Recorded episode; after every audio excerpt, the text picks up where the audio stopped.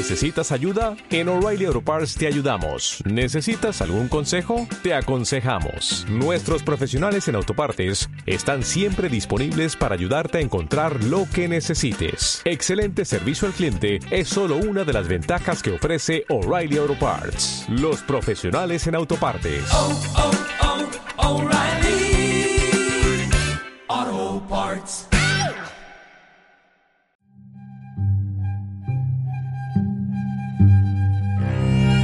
Bienvenidos a Radio Libertad Constituyente.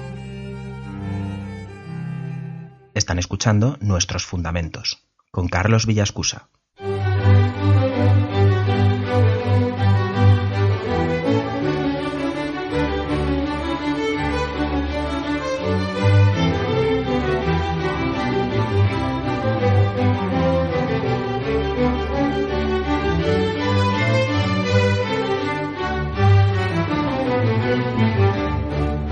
Buenas queridos repúblicos y seguidores, les saluda Carlos Villascusa García. Bienvenidos a un nuevo programa de nuestros fundamentos sobre la democracia, en el que analizamos el libro de don Antonio García Trivijano, que se titulaba en la primera edición Frente a la Gran Mentira, reeditado por el MCRC con el nombre de Teoría Pura de la Democracia, así como aparece publicado en la Biblioteca del Congreso de los Estados Unidos de América, traducido al inglés por la prestigiosa editorial University Press of America y de obligado estudio en las principales universidades de aquel país. Este programa aborda por qué no hay en España y en Europa democracia ni libertad política hasta llegar a sus raíces, al fundamento de la libertad, que en su dimensión vital requiere la necesidad de una acción colectiva del tercio leocrático de la sociedad que conquiste la libertad fundante de todas las libertades fundamentales.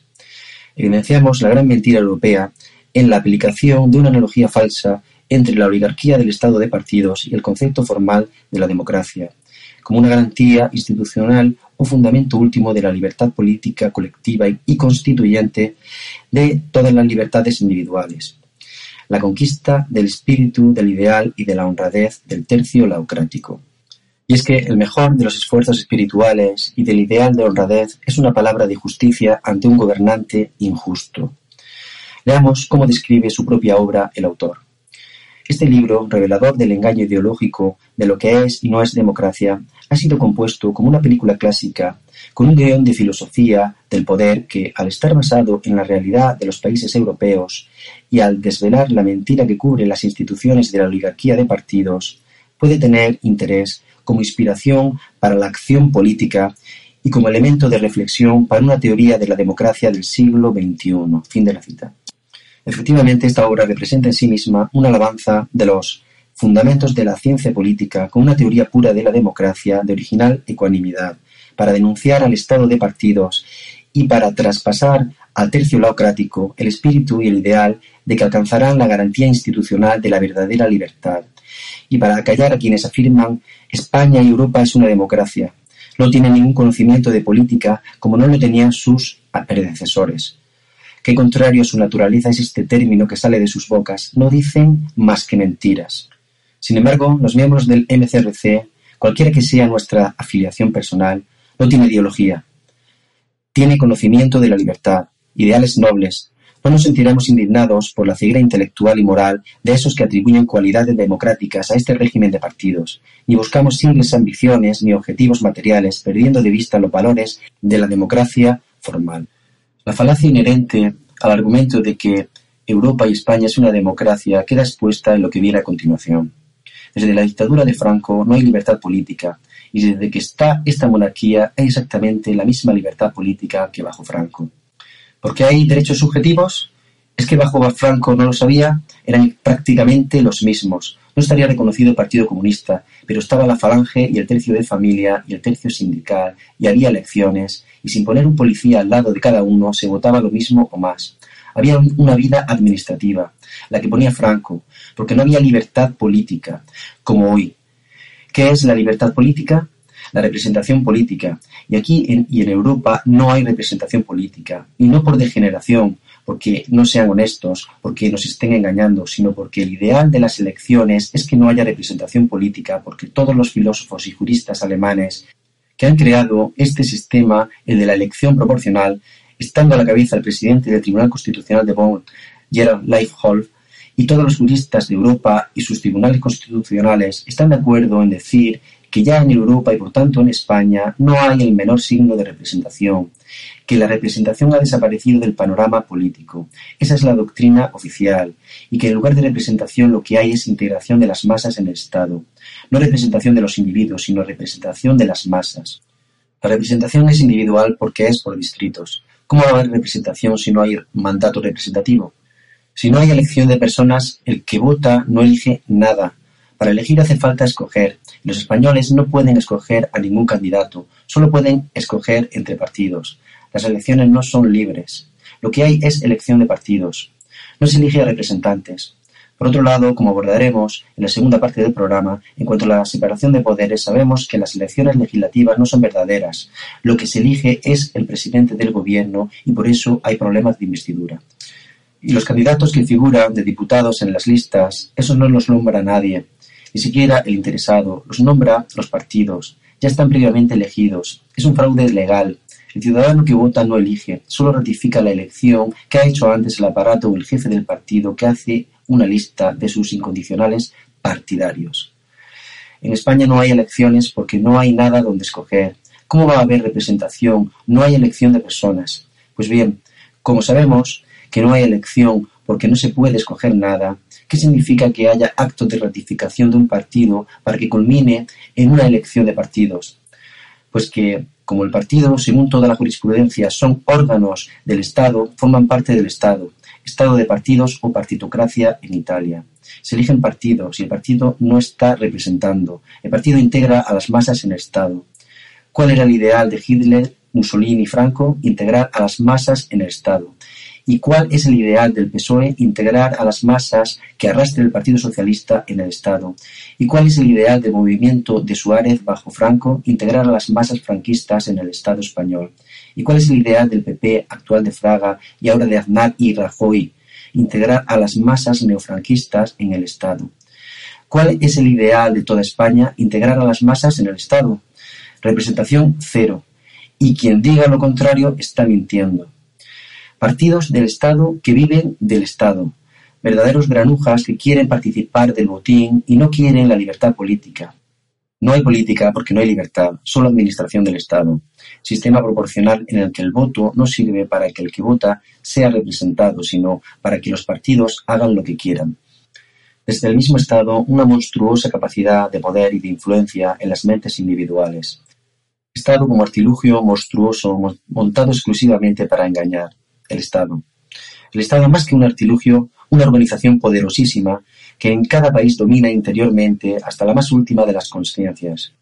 Porque el Estado es el que dirige, orienta la opinión a través de la financiación de los medios de comunicación, ayudado por las grandes empresas. No hay libertad política, hay distribución de la riqueza desde el Estado. Los partidos son órganos del Estado. España y toda Europa está equivocada porque no ha entrado en el terreno de la libertad política ni de la democracia porque esto es una oligarquía de partidos, porque el Estado se llama Estado de partidos. La naturaleza científica de este Estado se llama Estado de partidos. Para llegar a la política tiene que haber una condición previa, la libertad. Sin libertad no hay política, hay ordeno y mando, hay administración de la cosa pública o reparto del botín. Siguiendo el guion filosófico que apunta el autor, relacionamos el siguiente extracto de Nietzsche, que en su obra Así habló Zaratustra hace una reflexión política en el epígrafe titulado El nuevo ídolo. Dice, donde todavía hay pueblo, éste no comprende al Estado y lo odia, considerándolo mal de ojo y pecado contra las costumbres y los derechos. Pero el Estado miente en todas las lenguas del bien y del mal. Diga lo que diga, miente. Posea lo que posea, lo ha robado. En la tierra no hay ninguna cosa más grande que yo. Yo soy el dedo ordenador de Dios. Así ruge el monstruo. Sí, también os adivina a vosotros, los vencedores del viejo Dios. Os habéis fatigado en la lucha y ahora vuestra fatiga continúa prestando culto al nuevo ídolo. Estado llamo yo al lugar donde todos, buenos y malos, son bebedores de venenos. Estado al lugar en el que todos, buenos y malos, se pierden a sí mismos. Estado al lugar donde el lento suicidio de todos se llama la vida. Fin de la cita. El economista Schumpeter fue el primero en aplicar a la política los términos de la economía. Para que haya política tiene que haber un mercado libre donde se ofrezcan mercancías políticas distintas, diversas y opuestas. Si no, no hay política. Antes de la, Guerra Mundial y hoy en Inglaterra y en Estados Unidos hay política porque hay libertad política. En cambio, en toda Europa, salvo en Francia, aunque tampoco por sus partidos también han pasado a ser financiados por el Estado, no hay política, hay administración. En España no hay política porque no hay elección de la jefatura del Estado ni del presidente del gobierno. Y los partidos políticos son órganos administrativos del Estado en España, Italia, Alemania, Holanda, todos los países que se levantaron después de la Guerra Mundial. En ninguno de ellos hay política porque no hay libertad de elección del poder. Órganos del Estado porque tienen naturaleza estatal, ninguno es societario. Los partidos son corruptos, todos, porque han aceptado la barbaridad de ser estatales. Sociedad civil sacrificada. No existe. Hay unos pocos gobernantes y millones que como borregos hacen lo que les dicen. Y Podemos acepta ese juego, forma parte de la oligarquía, es uno más. Creada la teoría pura de la democracia y sus seguidores el MCRC, que creemos que hay un sistema político regido por principios inconmoviblemente democráticos y no por la regla de la oligarquía de partidos, lo que importa ahora es difundir y definir la filosofía de acción colectiva que la realice, en el proceso iniciado por los grupos promotores de la libertad política dentro del tercio democrático de España, para conseguir la apertura de un periodo de libertad constituyente por primera vez en Europa y en el mundo, que construya desde la base de la libertad política colectiva un sistema político. Personas valientes para hacer frente a la realidad y preparadas para concebir la libertad constituyente y conseguir la hegemonía de la cultura política de España y Europa y una constitución democrática con separación de poderes y con sistema representativo, que hacen frente a la realidad y que no se resignan a que la corrupción y la oligarquía de partidos sea la ley eterna de la humanidad europea. Damos paso a unos segundos publicitarios. Si conoces a don Antonio García Trevijano y escuchas nuestra radio frecuentemente, es importante que te asocies al MCRC. Es el único movimiento que existe en Europa que lucha cada día por la libertad colectiva y deberías formar parte de él. De esta forma disfrutarás de nuestro boletín para asociados con toda la información del movimiento y estarás al día de todas las noticias y eventos que realicemos. Si quieres, puedes colaborar con una cuota voluntaria que puedes pagar de la forma que te resulte más cómoda. Es muy fácil. Entra en www.mcrc.es y rellena la hoja de afiliación. Cada vez somos más y queremos contar contigo. Seguimos con la original obra de Antonio García Trevijano, una síntesis moderna de la democracia pura de Rousseau y de la libertad política de Montesquieu, respondiendo a la necesidad europea de una teoría de la democracia como alternativa real al corrompido régimen de partidos que fue engendrado por el pragmatismo occidental de la Guerra Fría. El autor expresa las ideas nuevas requieren a veces ser designadas con palabras nuevas. He recuperado esa voz homérica para crear los términos laótico y laocrático, calificativos de la cualidad potencial o real del pueblo que se moviliza en grupo constituyente de la libertad política y de la democracia. Esos nuevos adjetivos permiten distinguir lo que es acción laocrática de una parte del pueblo y lo que es el resultado democrático para todo el pueblo. Fin de la cita. Para Rousseau la libertad era un don inenajenable de los hombres. Los hombres han nacido libres y aparecen encadenados por todas partes. No se puede justificar ninguna forma de gobierno que no asegure este derecho inenajenable. Pero Rousseau era un utópico que no creía en la representación. Si bien Antonio García Trevijano alaba la república griega de Aristóteles, de Pericles, la república directa o asamblearia, la democracia que derriba y sustituye luego a los tiranos y llega al apogeo con Pericles Hoy es imposible. Desde que Marsilio de Padua inventó la representación política, ya se sabe que la democracia como el 15M, ahora eso es un absurdo. Eso son de gente ignorante que no sabe lo que dice. ¿Cómo va a haber una democracia directa o asamblearia en una población de millones? Eso es imposible. Eso no existe. Pero el pensador granadino alaba la República de Estados Unidos porque descubrió sin saberlo la democracia y quien la descubrió fue Hamilton, el secretario del Tesoro con Washington y compañero de Jefferson. Hamilton la llamó democracia representativa. Era la primera vez que se utilizaba ese nombre. Pero muchas de las normas que rigen Estados Unidos, única democracia formal que hay en el mundo, son anacrónicas. Y el autor español ha hecho un esfuerzo intelectual de conocimiento y estudio para mejorar todo aquello que permite ser mejorado en la Constitución de los Estados Unidos. Así, la democracia formal es un método de legitimación y de ejercicio del poder del Estado que se caracteriza por dos notas irreductibles que si falta alguna de ellas no hay democracia. aunque puede haber otras. Estas dos notas irreductibles, si no existen, no hay democracia.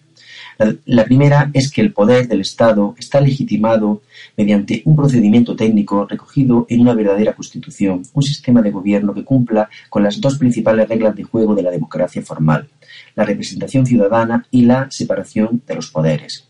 Esto conlleva la elección directa de diputados de distrito mediante el sistema mayoritario uninominal, que es el poder legislativo, separada en el tiempo de la elección directa del presidente del gobierno, que es el poder ejecutivo, y además la elección del gobierno de los jueces por parte del mundo judicial, que sería el Consejo de Justicia. Antonio García Trevijano despierta las cualidades del orgullo del español para que edifiquemos una nueva democracia con separación de poderes y representativa. El equilibrio que propone lo completa en la otra obra Teoría pura de la República, una gran novedad en la ciencia constitucional para que exista separación total, para que las ambiciones se vigilen. El control del poder es exclusivamente el control del poder por otro poder, que se denuncien, que se ataquen, para que las ambiciones se destruyan entre sí, se paralicen. Para Montesquieu, el objeto de toda forma de gobierno tenía que ser el mantenimiento de la libertad, y creía que la principal salvaguardia de la libertad estaba en que las tres funciones del gobierno, legislación, administración y justicia, fuesen totalmente independientes la una de la otra. Es Montesquieu el que descubre antes que ningún otro el secreto de cómo se controlaba el poder, mediante mecanismos, balanzas de poderes, frenos contra frenos, algo mecánico, sí, un juego mecánico, es poner el ejecutivo contra el legislativo, como si fueran dos trenes que van uno contra otro, y hay unas reglas de juego o que choquen unos contra otros, que se maten los poderosos. Eso es Montesquieu, un mecanismo de relojería automático, frenos y contrafrenos, balanzas y contrabalanzas, es ese control del poder. ¿Cómo va a haber en España, cómo puede haber control en España ni en Europa, ni siquiera en Francia? ¿Por qué en Europa no puede haber libertad? Porque no hay balanza, no hay frenos ni contrafrenos, no hay poderes enfrentados, eso es la verdad, proceden todos de una misma fuente, un solo poder, no hay dos ni tres, no hay separación de poderes. Desde el final de la Guerra Mundial, en Alemania, en Italia, incluso en Francia, no hay separación de poderes. En Francia, en Francia, la democracia no ha sido producto de la libertad, sino de la reforma del general de Gaulle, la Quinta República. La elección del presidente de la República directamente por los ciudadanos no consuma la separación total del poder ejecutivo y del legislativo, porque el presidente de la República tiene que someter a la aprobación de la Asamblea Nacional tanto el nombramiento del gobierno como su programa. Estados Unidos, por su parte, tiene también un defecto en ese sentido, que es el párrafo séptimo del artículo primero de su Constitución, en virtud de la cual el presidente puede devolver un proyecto legislativo a la Cámara y desde ese momento la Cámara, para volver a aprobar ese proyecto, necesita reunir las dos terceras partes del voto. Antonio García Trevijano, en su otro libro, Teoría Pura de la República, inventa un mecanismo para que ni el Ejecutivo ni el Legislativo pueda alterar la autonomía del otro poder convocando unas nuevas elecciones y que un poder pueda disolver al otro disolviéndose a sí mismo y que se dirima el desacuerdo ante el pueblo, convocando nuevas elecciones. El único control del poder es el que surge de un mecanismo. Si no hay mecánica, no hay control del poder.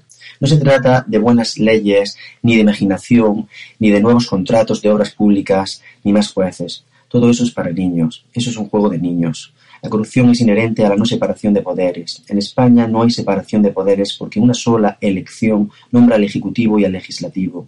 Y el dueño del Ejecutivo es el dueño del Legislativo y lo judicial no existe. Porque, porque, lo judicial, además, no tiene que existir como poder, solamente tiene que ser independiente. Y hoy no lo es. Porque todo depende del Ejecutivo, del Ejecutivo. Hoy todo el poder está en el Ejecutivo. El Ejecutivo no es que haga leyes, sino que todo el poder reside en el gobierno central. Para el pensador García Trevijano, la democracia no es la felicidad ni la libertad. La democracia es la oportunidad que tiene un pueblo, que tienen los gobernados, para dotarse de un sistema constitucional o reglas de juego político para que los poderes no puedan abusar de él. El concepto formal de la democracia como, como una garantía institucional, fundamento último de la libertad política colectiva y constituyente de las libertades individuales, la conquista del espíritu, del ideal y de la honradez del tercio laocrático. La sociedad continúa básicamente en lo mismo que con Franco, es la misma, con prácticamente las mismas libertades. Pero sin un fundamento en la libertad colectiva para que las libertades individuales sean la mera consecuencia, no es posible que haya garantía de libertades individuales. Todas son derechos. Y la democracia no es igual a libertad ni a libertades individuales, sino que la democracia es igual a la garantía institucional de la libertad, lo que es en sí el fundamento último de las libertades para que no dependan del Estado, ni de la autoridad del Estado, ni del rey, ni del gobierno ejecutivo. Es más, para que ni siquiera dependan de la Constitución, sino que sea el fundamento de la Constitución la libertad colectiva, el origen, el cimiento último de donde emana la Constitución, la fuerza constituyente de la Constitución. Esa es la libertad colectiva. Luego es previa a la Constitución. No se debe a la Constitución la existencia de la libertad política colectiva. A la Constitución le debemos la garantía del vigor y de la permanencia de las libertades individuales. La colectiva es anterior a la Constitución, es el fundamento de la Constitución, es la causa de la Constitución, es nuestra causa de existir el MCRC. Existimos porque somos los únicos defensores en el mundo civilizado de la libertad colectiva como fundamento previo a la Constitución. Sin la conquista de la libertad colectiva no es posible ninguna constitución diferente de la partitocracia del Estado de partidos. Estimados oyentes, un repúblico como vosotros os ha expuesto los fundamentos últimos de la ciencia política a través de la teoría pura de la democracia. Que la democracia es una, un aval de las libertades individuales fundadas por la libertad colectiva o constituyente. Así pues, quien espere con paciencia, anhelo y esperanza su consecución, que entre en la acción a través del tercio laocrático del MCRC y que no atribuya la corrupción o confunda la actual partitocracia con la democracia en nada. Hasta pronto. Gracias por haber escuchado nuestros fundamentos. No olviden visitar la parrilla en la nueva página web del Movimiento de Ciudadanos hacia la República Constitucional, en la dirección www.mcrc.es.